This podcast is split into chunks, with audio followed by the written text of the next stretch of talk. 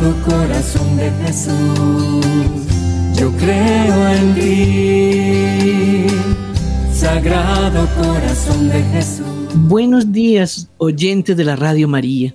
Un abrazo fraterno así, lleno de la fuerza y del calor del Sagrado Corazón de Jesús. De ese corazón de Jesús que es humano, que siente como tú, que siente como yo, que vivió y experimentó en él mismo todos mis sufrimientos y padecimientos. ¿Cómo han estado mis hermanos? Los invito en este momento a ir a ese espaciecito que hemos tomado para hacer el programa del corazón de Jesús en este primer viernes. Allí donde nadie te va a interferir, nadie te va a llamar, nadie va a distraerte. Deja tu celular lejos de ti, llévate solamente la radiecito para escuchar y seguir el programa, porque hacemos el programa como, como si fuese una oración, porque estamos, vamos a hablar y estamos entrando en la intimidad con lo más grande que conocemos sobre la tierra, el corazón adorable de Jesús, mis hermanos. No hay nada que le supere. Ese corazón es la hostia santa, ese corazón es la caridad, ese corazón es el fuego del amor ardiente que hace mover el nuestro hacia la fe. Por eso, mis hermanos, no permitamos que nada ni nadie nos distraiga o nos perturbe y en este mismo instante nos ponemos en la presencia de la Trinidad Santísima, que es Padre, Hijo y Espíritu Santo. Amén. Sagrado corazón de Jesús, en vos confío. Sagrado corazón de Jesús, en vos confío. Sagrado corazón de Jesús, en vos confío. Confío en ti, oh corazón adorable de Jesús, porque eres el perdón y la misericordia, porque eres la fuente de la gracia. Confío en ti porque te has donado completamente para darme vida nueva, para hacer nuevas todas mis cosas, para ayudarme a salir de los momentos de oscuridad en los que entro con tanta frecuencia. Corazón de Jesús, acudo a ti porque eres mi refugio, eres mi esperanza, eres el remedio a todos mis males, eres el alivio a todas mis miserias, a todas mis dolencias. Eres tú, corazón de Jesús adorable, el alivio de todos mis males. Eres la reparación misma, mi Jesús, por todos mis pecados. Eres la certeza en el momento de la oscuridad y de la duda. Eres mi seguridad, Señor Jesús, porque en ese corazón me albergas como a ti mismo, mi Jesús. Este corazón adorable, mi Jesús, este corazón que nos has donado como alimento de salvación, es la fuente de todas las gracias es la luz, es la fuerza, es la misericordia, es el amor mismo. Oh Dios Todopoderoso y Eterno, en ti confío. Tú dijiste, pedid y recibiréis, buscad y encontraréis, llamad y se os abrirá. Aquí estoy, oh corazón santísimo de Jesús, tocando a la puerta llamando a tu oído, implorando en frente a ti por tantas necesidades como hay en el mundo. Corazón Santísimo de Jesús, llénanos de tu paz y de tu amor, porque en este tiempo de oscuridad te necesitamos, oh luz del mundo. Padre nuestro que estás en el cielo, santificado sea tu nombre Venga a nosotros tu reino, hágase tu voluntad en la tierra como en el cielo. Dadnos hoy nuestro pan de cada día, perdona nuestras ofensas, como también nosotros perdonamos a los que nos ofenden. No nos dejes caer en la tentación, y líbranos del mal. Amén. Mis hermanos, para el día de hoy vamos a hablar de algo de lo que constantemente escucho a todas las personas que dicen que son devotas del Sagrado Corazón de Jesús. Y es los nueve primeros viernes de mes. Y yo me pregunto, cuando los veo hablar con tanta jocosidad, con tanta animación acerca de esta promesa maravillosa que hizo Jesús a Santa Margarita María de Alacoc. Yo digo, ¿será que entendemos? ¿Será que sabemos exactamente qué significa cada palabra de la promesa a los nueve primeros viernes de mes? Nos hemos hecho conscientes en este discurrir con el corazón de Jesús de lo que realmente es Él, de lo que realmente es ese corazón adorable. Vamos a hablar de, esa, de ese fruto de los nueve primeros viernes de mes. El primer fruto de esta devoción admirable es que quien practica piadosamente los nueve primeros viernes, miren esto, piadosamente, no por costumbre, no por rutina, no porque por un interés específico, sino devotamente, con la certeza de que con ello agrado al corazón de Jesús. Porque la promesa que trae esos nueve primeros viernes es muy especial y es asistencia especial de Jesús en la hora de la muerte. ¿Cómo nos asiste Él? No, es que cuando yo me muera, como yo hice los nueve primeros viernes, me voy derechito para el cielo. No, lamento bajarlos de esa ramita del árbol. Es que si hago los, como yo hice los nueve primeros viernes, yo no tengo ningún problema. Voy, hago lo que me da la gana, trato mal a los demás, no hago caridad, no me confieso, porque Él prometió que me voy a salvar. También estamos muy equivocados. No sabemos ni siquiera de qué estamos hablando. Y con dolor, mis hermanos, les digo, sé que muchos de ustedes lo hacen como deben hacerlo, pero también hay una gran cantidad de personas que buscamos en las promesas de las revelaciones privadas, buscamos una salvación fácil, una salvación de un Dios alcahuete, de un Dios que no le importa si yo me manejo bien o me manejo mal. Y resulta, mis hermanos, que es un gran engaño en el que vivimos cuando somos practicantes de una devoción determinada. Especialmente si esa devoción tiene que ver directamente con la persona de Jesús, con el verbo encarnado del Padre. Especialmente si tiene que ver con el Maestro de Galilea. Porque Él no fue mediocre, porque Él vino a darle cumplimiento a la ley no vino a que nosotros no tuviéramos obligación de cambiar, de convertirnos. Él no vino a ir, tranquilos, no se preocupen que yo me muero por ustedes y ya el Padre los va a recibir. Dice el Señor, el que quiera llegar al Padre tiene que ir a través de mí. ¿Y saben cómo llegamos a través de Cristo al Padre del cielo? Él ha dicho, yo soy el camino y la verdad y la vida. No hay otro camino sino Jesús. ¿Y cuál es el camino en Jesús? Su vida. El tiempo que vivió en medio de nosotros para dejarnos unas huellas por las que nosotros debemos caminar, para dejarnos unas enseñanzas de las cuales nosotros debemos tomar apunte y practicar y vivir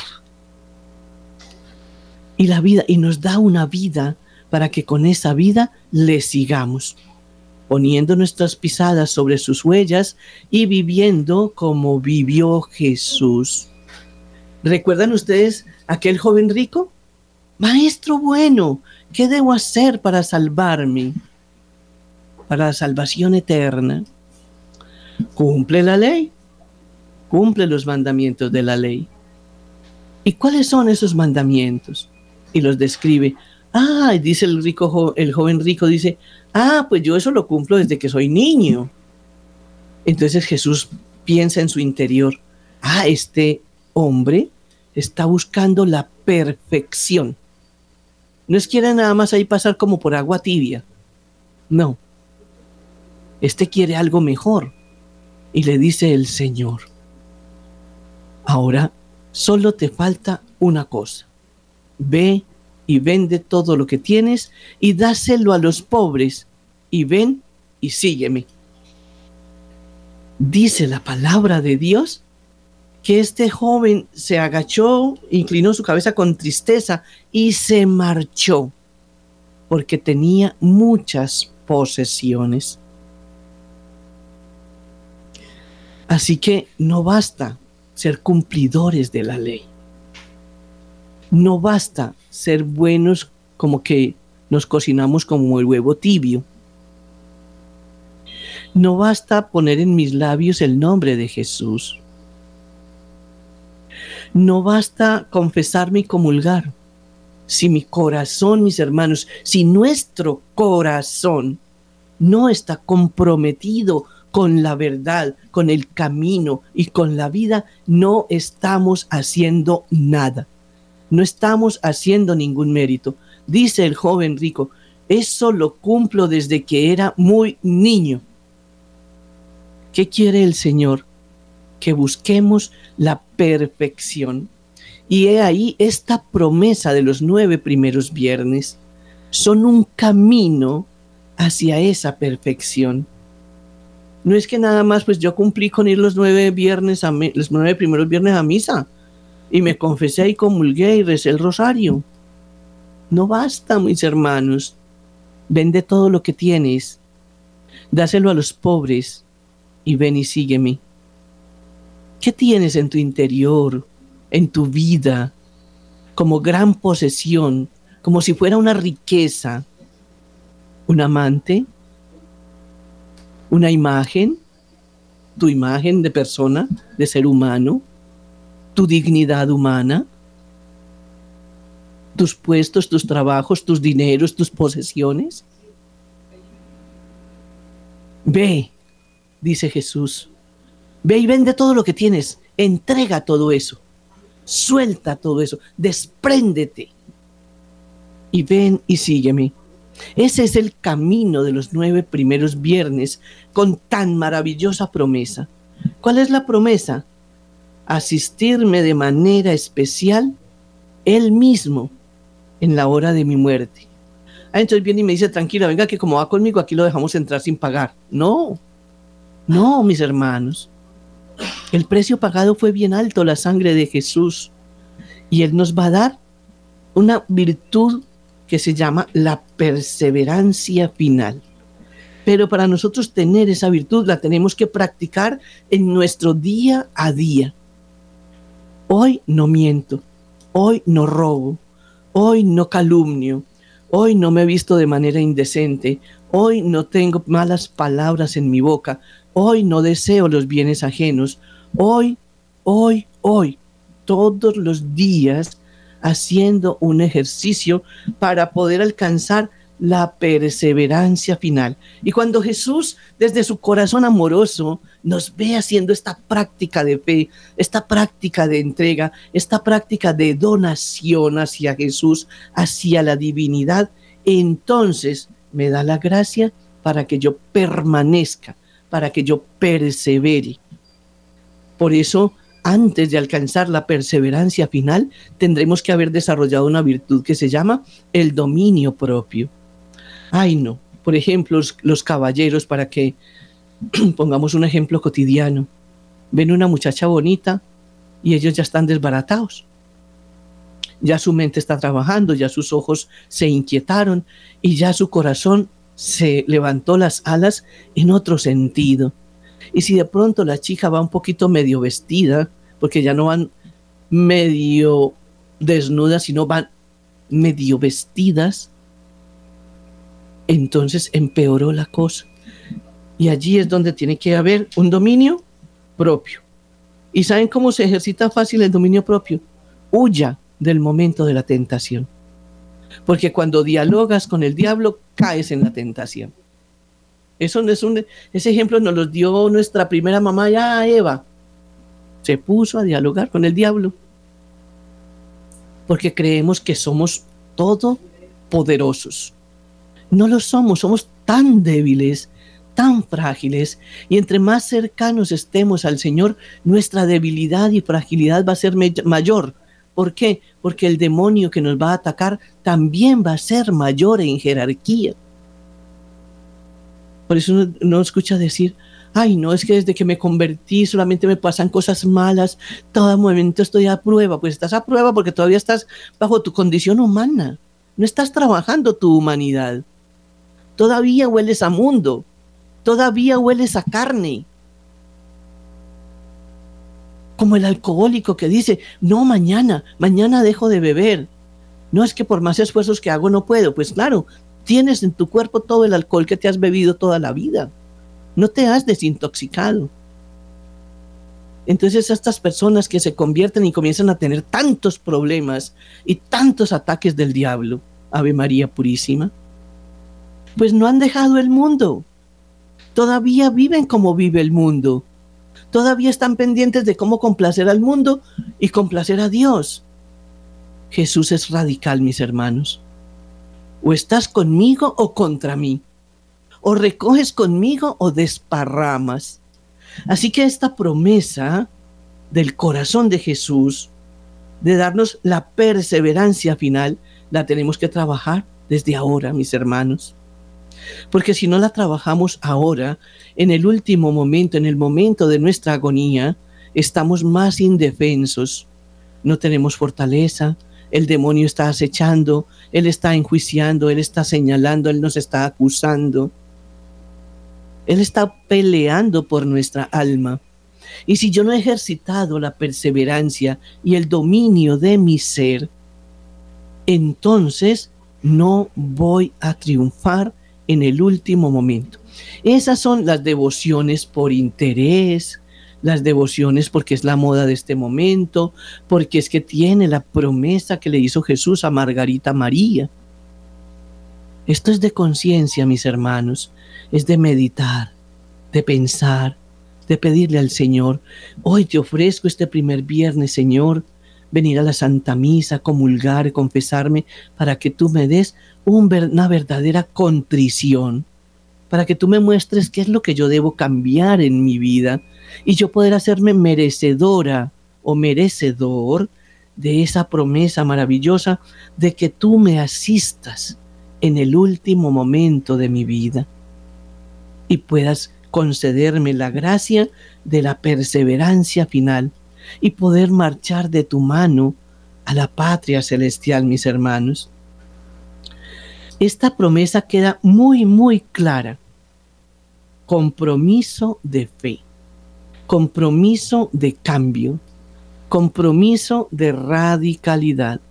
No podemos estar, ay, es que Dios sabe que soy humano, cuán débil es la humanidad, yo soy muy débil, el demonio me ataca muy fuerte.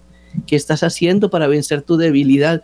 Cuando uno tiene debilidad física, entonces va y come pescadito, pide vitaminas, visita al médico, hace una dieta especial para recuperar la fuerza, la energía. Es lo mismo, mis hermanos. Dios no nos puso a hacer cosas extraordinarias. Por eso Jesucristo en todo su paso por el mundo fue enseñándonos con parábolas, con ejemplos cotidianos Así es nuestra vida, mis hermanos. Nuestra vida de fe es igual que una vida sin fe. Solo que la vida en la fe se vive conforme a los mandamientos de la ley de Dios y a cómo me enseña Jesús a vivir, no como me pide el mundo. Es lo mismo. Hacer ejercicio para mantener un buen cuerpo es hacer ejercicio espiritual para mantener fortalecido mi espíritu para que mi alma reciba del Espíritu Santo toda esa fuerza que necesita para mantenerse limpio en la presencia de Dios. Para que cuando vayamos a adorarle allá frente al Santísimo Sacramento, Jesús no vuelva el rostro, porque dice, no te soporto, no te tolero. Salmo, 90, eh, Salmo 51. porque no quiero tus, tus holocaustos. Me son desagradables tus holocaustos. Así que para que el sacrificio de ir a una santa misa en un momento que es difícil tenga una validez y un mérito y le sea agradable a Jesús, tiene que ir con la intención recta. Hoy quiero adorarte, Señor. Hoy quiero que me bendigas de manera especial. Y cuando vamos con esa rectitud de intención, sentimos la presencia de Dios. Decimos, uy, esta misa estuvo súper ungida. El Padre estaba súper ungido. No, es que tú estabas dispuesto para recibir. Porque si le preguntas al de lado que tenía el celular, estaba viendo el celular, te va a decir, ah, no, yo no me di cuenta. Ah, ya se acabó la misa. Porque no estamos en lo que estamos, mis hermanos. Y eso es esta gran promesa. Y saben a mí que me preocupa que todos creen que yendo en los nueve primeros viernes ya se salvaron, ya entraron a la vida eterna. Y no, mis hermanos.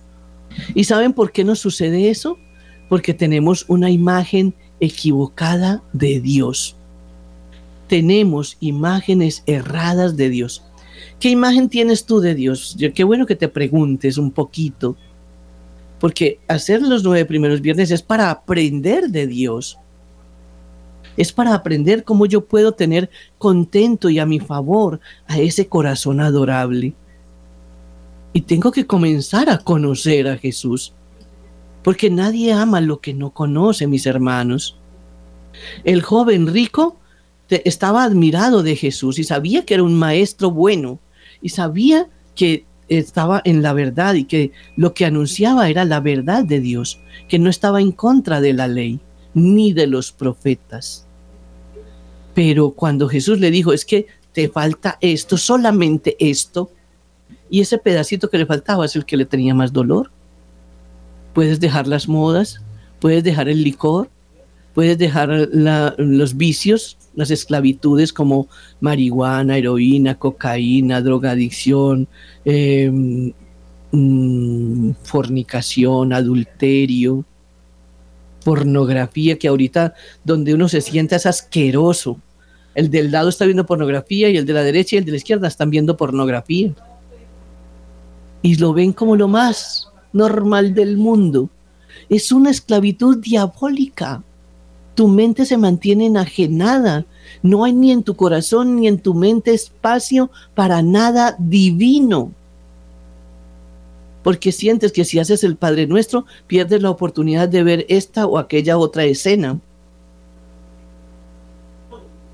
¿Estás listo y dispuesto para dedicarte a santas lecturas, a lecturas que te edifiquen? Eso es lo que quiere el corazón de Jesús. Ve y deja y vende todo lo que tienes. Y ven y sígueme. Y seguir a Jesús es seguirlo en radicalidad. Porque a veces nosotros, para nosotros es muy conveniente, mucho, muy conveniente, mis hermanos, pensar en un Dios que está allá, arriba, lejos, no le importa nada, solamente lo llamo cuando lo necesito. Un Dios bombero, un Dios apagador de incendios. O lo busco cuando estoy enfermo o mi mamá está enferma. Porque es que si mi mamá está enferma me tengo que quedar todo el fin de semana cuidándola en la casa y no puedo ir con los muchachos a la finca. Cuando la obra de caridad te salva, la finca te condena muy probablemente, porque no vamos con una intención sana. Qué bueno que todos nuestros paseos y días de, de descanso los pudiéramos usar, utilizar en cosas que edifiquen nuestra vida que comencemos en cada día de estos a tener un espacio para el Señor, para edificar, para preparar esa habitación del cielo. Eso es el corazón de Jesús. En el corazón de Jesús están todas las moradas del Padre del cielo. Voy a prepararles un lugar porque en la casa de mi Padre hay muchas habitaciones y la casa del Padre es el corazón de su Hijo. Allí están todas las moradas. Por eso las promesas del corazón de Jesús hay que analizarlas y hay que verlas con los ojos del Espíritu, no con los ojos de la carne, porque si los miramos con los ojos de la carne no nos va a gustar, no nos va a gustar. ¿Por qué? Porque yo quiero ir a la piscina, pero quiero ponerme esta tanguita para que vean que aunque tengo 58, tengo un cuerpo de 15. Va una intención doble en mi mente. Y de mi corazón quiero que me admiren. Pero qué bueno poderse sentar allá al borde de una piscina y comenzar a hablar de Dios. Ve cómo te llamas, dónde te bautizaron. Y ahí va entrando el temita de Dios. Y entonces edificamos nuestra vida y la de la persona que nos está escuchando. Esta promesa fue hecha en favor de todos los que comulguen los nueve primeros viernes seguidos.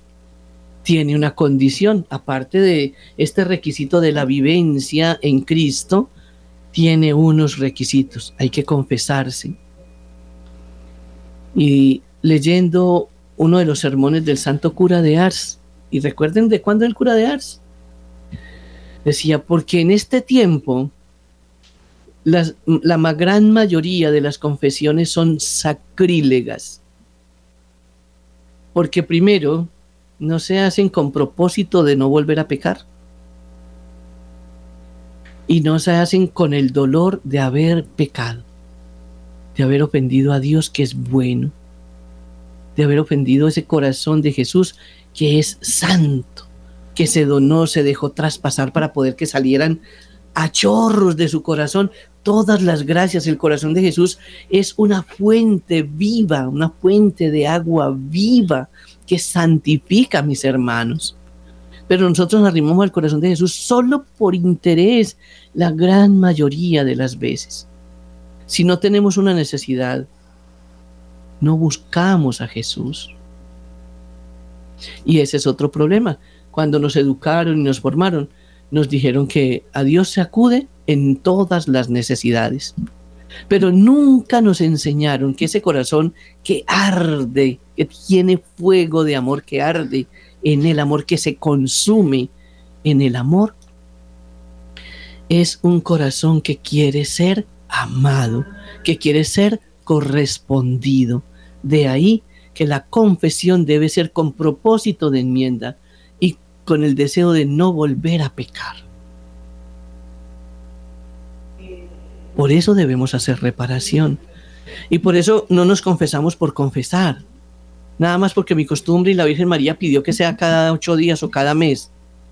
No, tiene que haber propósito de enmienda y tiene que haber que llegue el momento en que yo no confiese siempre el mismo pecado. Siempre me confieso de que soy mentiroso, de que desobedezco, de que mm, dije una mentira, de que tengo rabia con mi esposo, o con mi amiga o con mi amigo, que me peleé.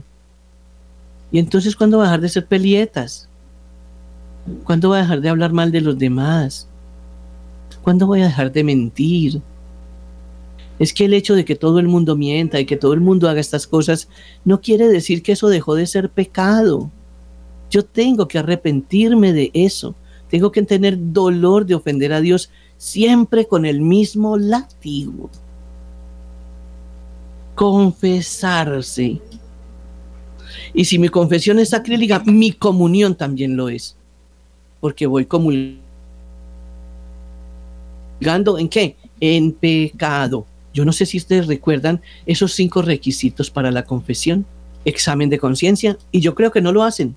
Con todo el respeto que mis hermanos me merecen y mis hermanas. No se sientan el día antes o media hora antes o una hora antes hacer un examen de conciencia. Estamos tan empedernidos en la misma práctica de vida que ni siquiera necesitamos hacer examen de conciencia. Ya sabemos que dije mentiras, ya sabemos que calumnié, ya sabemos que hablamos mal del otro, ya sabemos que, me, que le quité la honra a la otra, que, pero yo necesitaba ese puesto para mí, yo tenía que ganar más plata. Tenemos, hemos endurecido nuestro corazón. hagamos examen de conciencia. Dice, segundo, contrición de corazón. Que me duela haber ofendido a Dios. Que me duela haber ofendido ese corazón adorable de Jesús. Que me duela todas las veces que le hice daño a mi prójimo. Es que el Señor me manda que yo vea en mi hermano, lo vea a Él. Porque Él es mi hermano. Él me da esa filiación divina.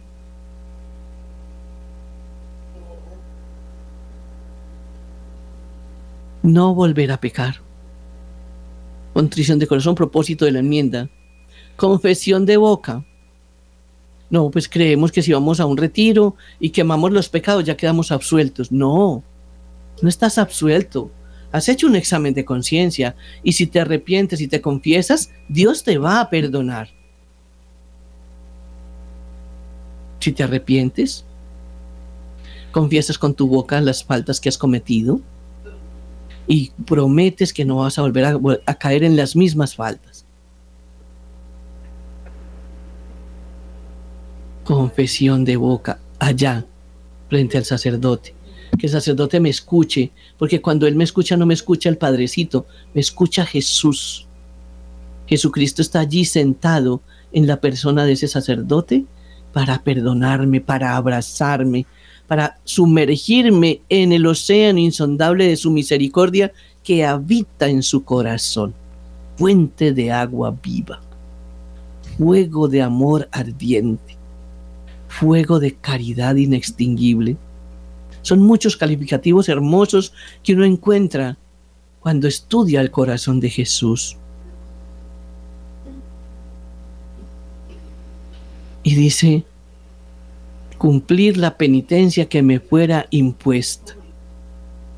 Entonces, yo casi escucho el grito, ay, pero es que los padres ya no nos ponen penitencia. Haga la suya. A eso se le llama reparación. El padre no vio mérito para ponerte una penitencia, pero tú sabes que debes reparar todas tus faltas.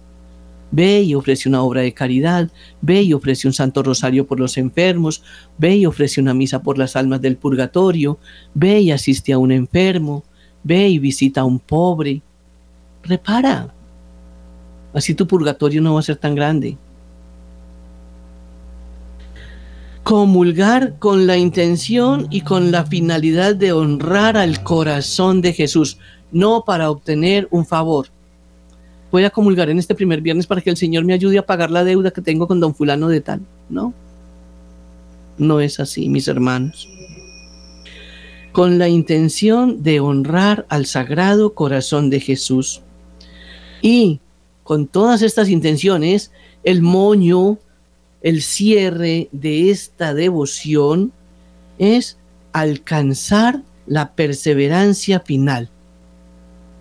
¿Que la tengo que trabajar? Desde ya, desde ahora.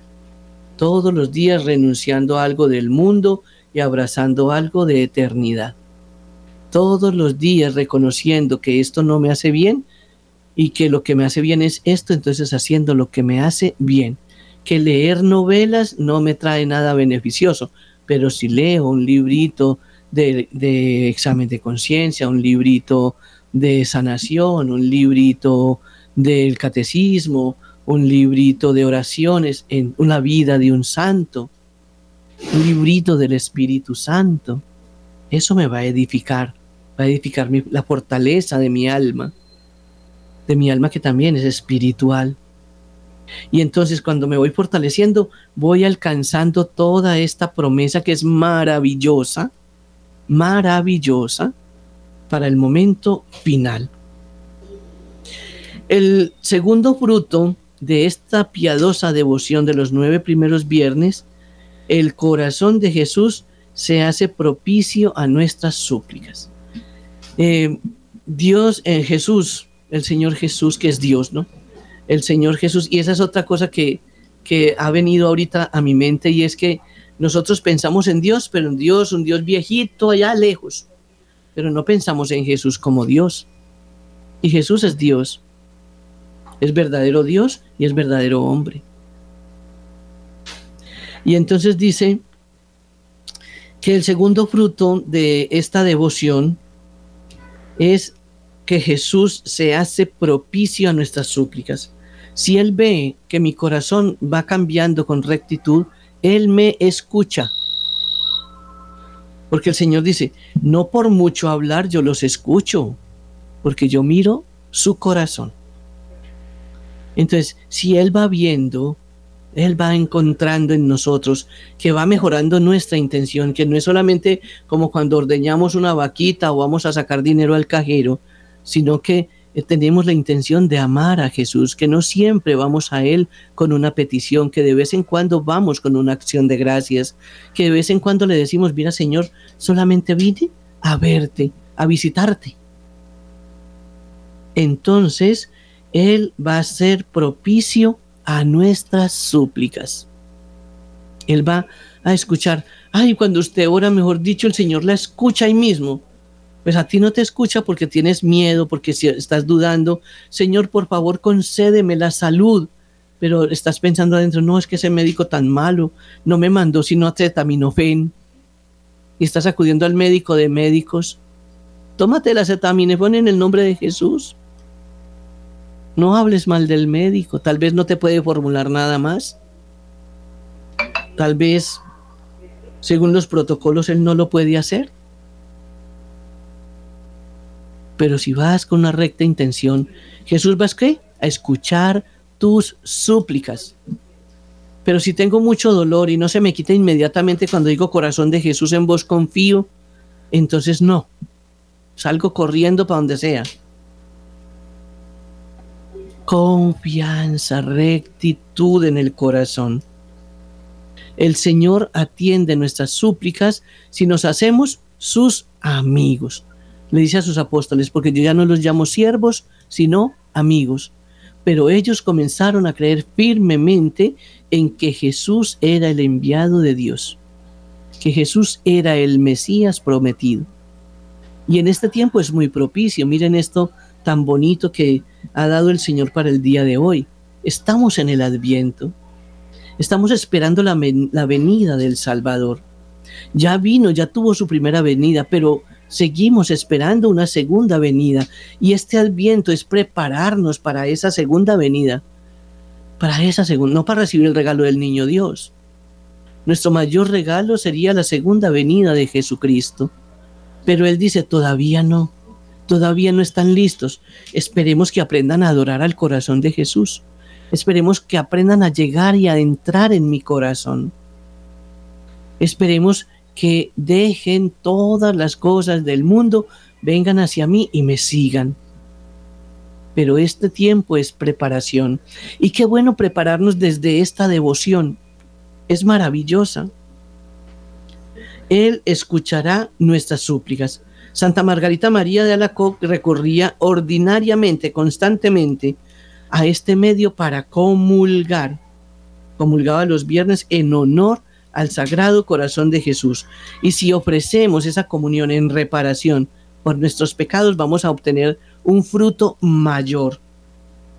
Cuando quería impetrar del Señor alguna gracia señalada, iba y comulgaba ese primer viernes. La ofrecía en reparación y el Señor le daba lo que ella le pedía. El tercer fruto de esta devoción es que las almas atribuladas hallarán en esta devoción el consuelo y la fortaleza. Esas personas que viven siempre angustiadas, con afugias, con miedos, con persecuciones, con delirios, con tristezas, con depresiones, los nueve primeros viernes conscientes de que es por amor a Jesús, van a alcanzar esa fortaleza. Hallarán fortaleza en esta devoción. Todo lo podemos obtener del corazón santísimo de Jesús, mis hermanos. Es que, miren, honestamente es tanta la riqueza que uno se queda corto. Y somos tan miserables, digámoslo así. Me perdonan la expresión. Como tan miopes, como que no vemos más allá de nuestra propia nariz que creemos que podemos manipular a Dios. Porque como Jesús es hombre, Dios está ahí arriba, pero Jesús es hombre. Y Jesús sabe, Él sabe. Y con ese cuento creemos que vamos a, a, tramar a Jesús.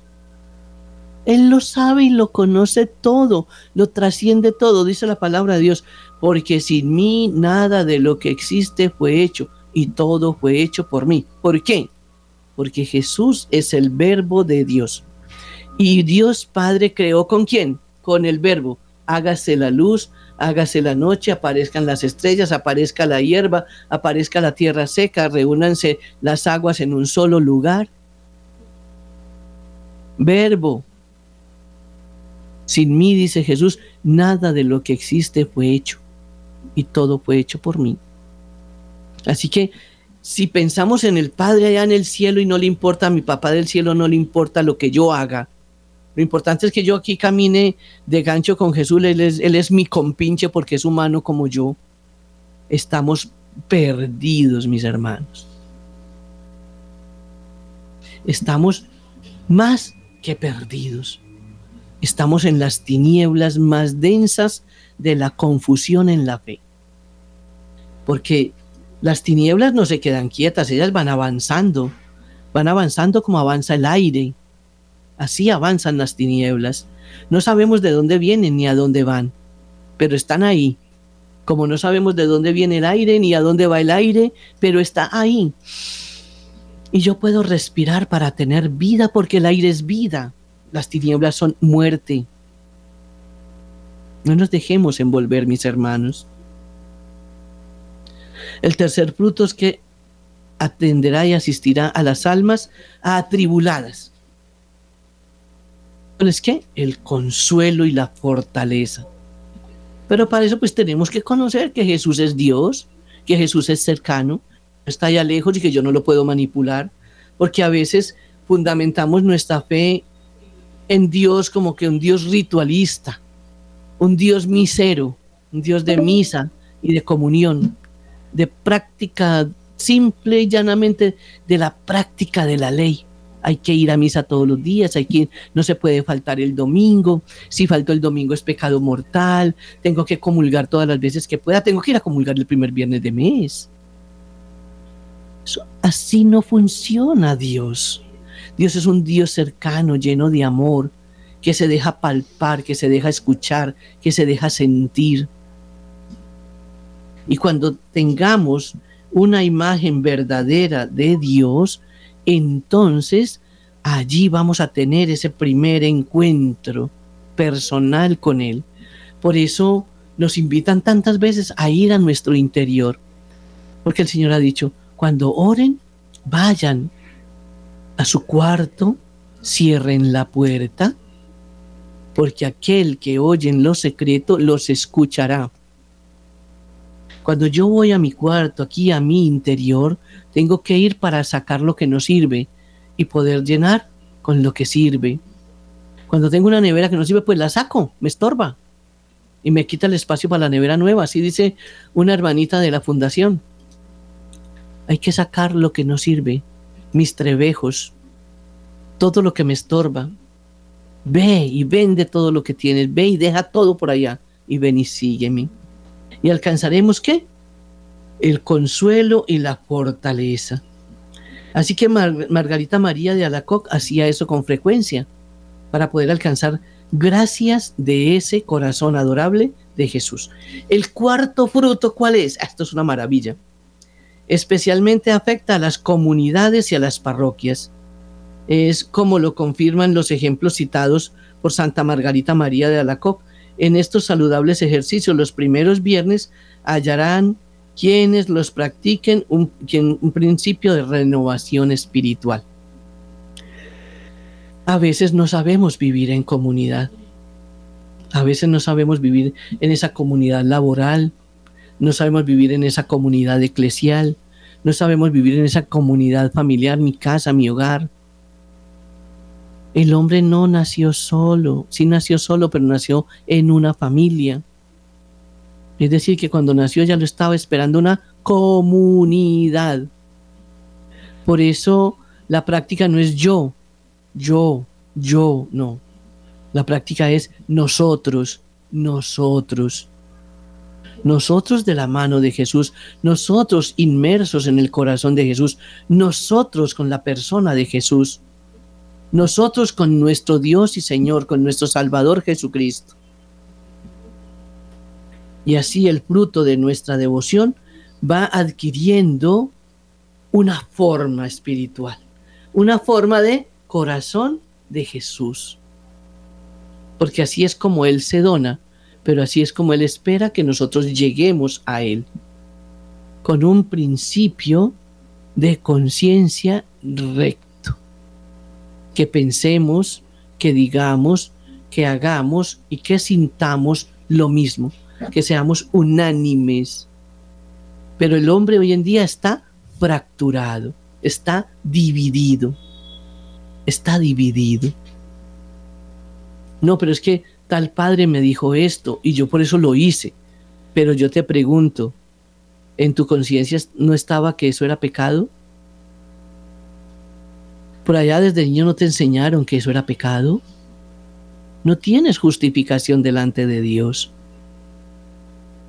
¿Por qué vas a meter en el infierno a otra persona que te quiere llevar al infierno a ti mismo? Porque ese pecado empieza a ser compartido por ese sacerdote que te aconsejó el pecado y por tú que lo practicas sabiendo que es pecado.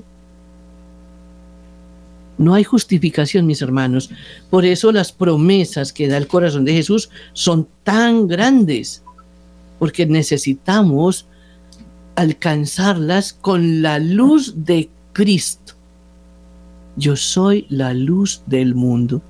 Envía a mí tu luz, oh Jesús, que es el Espíritu Santo has prometido que el Espíritu Santo me revelará la verdad y que la verdad me hace libre.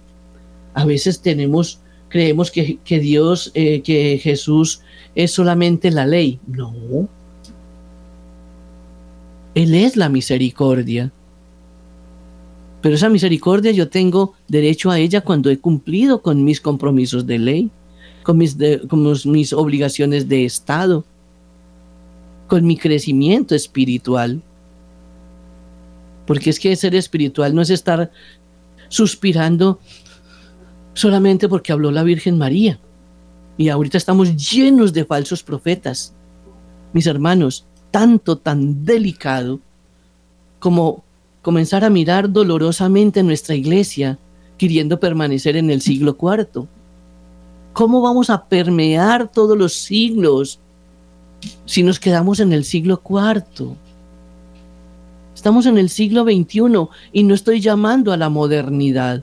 Estoy llamando a los que son capaces de hacer lo que no fue capaz de hacer el joven rico. Ir, vender todo lo que tengo y caminar al lado de Jesús, caminar con Jesús en la radicalidad de la fe. Pero la radicalidad de la fe no es el siglo IV. Desdecimos de Dios en todas las formas les decimos de Dios en todas las formas. Así que mis hermanos, por favor, en este siglo las tentaciones son mayores. Las tentaciones del siglo IV eran de otra manera, ahorita son mayores y necesitan de la luz de Cristo en mi mente, en mi corazón, en mi alma, en todo mi ser, para avanzar con una iglesia santa, porque es santa porque la fundó Jesucristo, mis hermanos.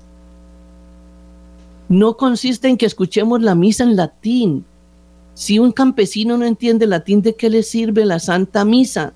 No sabe lo que dice. Maravillosa la Santa Misa para aquel que la entiende. Pero la mayor bendición que hemos tenido es que podamos tener la Santa Misa y la adoración en nuestra propia lengua para que todos, grandes, chicos, jóvenes, ancianos, puedan adorar a su Dios, a nuestro Dios. Y ahí es donde está la perseverancia final. Y ahí es donde está todas estas promesas del corazón de Jesús. Porque llegaremos, mis hermanos, a pesar de que la humanidad que hay dentro de la iglesia pretende dañarla, destruirla, necesita verdaderos devotos del corazón de Jesús que tengan la firmeza de pararse de frente y decir, estamos en el siglo XXI, pero lo que enseñó Jesús es esto. Y hay que hacer las cosas en esta forma. Eso es el corazón de Jesús. ¿Para qué quiero vivir por allá en el siglo XVI? ¿Y el Espíritu Santo no ha movido las cosas pues todos estos siglos? Estaba dormido el Espíritu Santo, mis hermanos. Devoción del Sagrado Corazón de Jesús. Devoción. Verdadera devoción con conocimiento y con causa. Sagrado Corazón de Jesús, en vos confío. Sagrado Corazón de Jesús, en vos confío. Sagrado corazón de Jesús, en vos confío. Bendiciones mis hermanos en el nombre del Padre, y del Hijo y del Espíritu Santo. Amén. Nos vemos.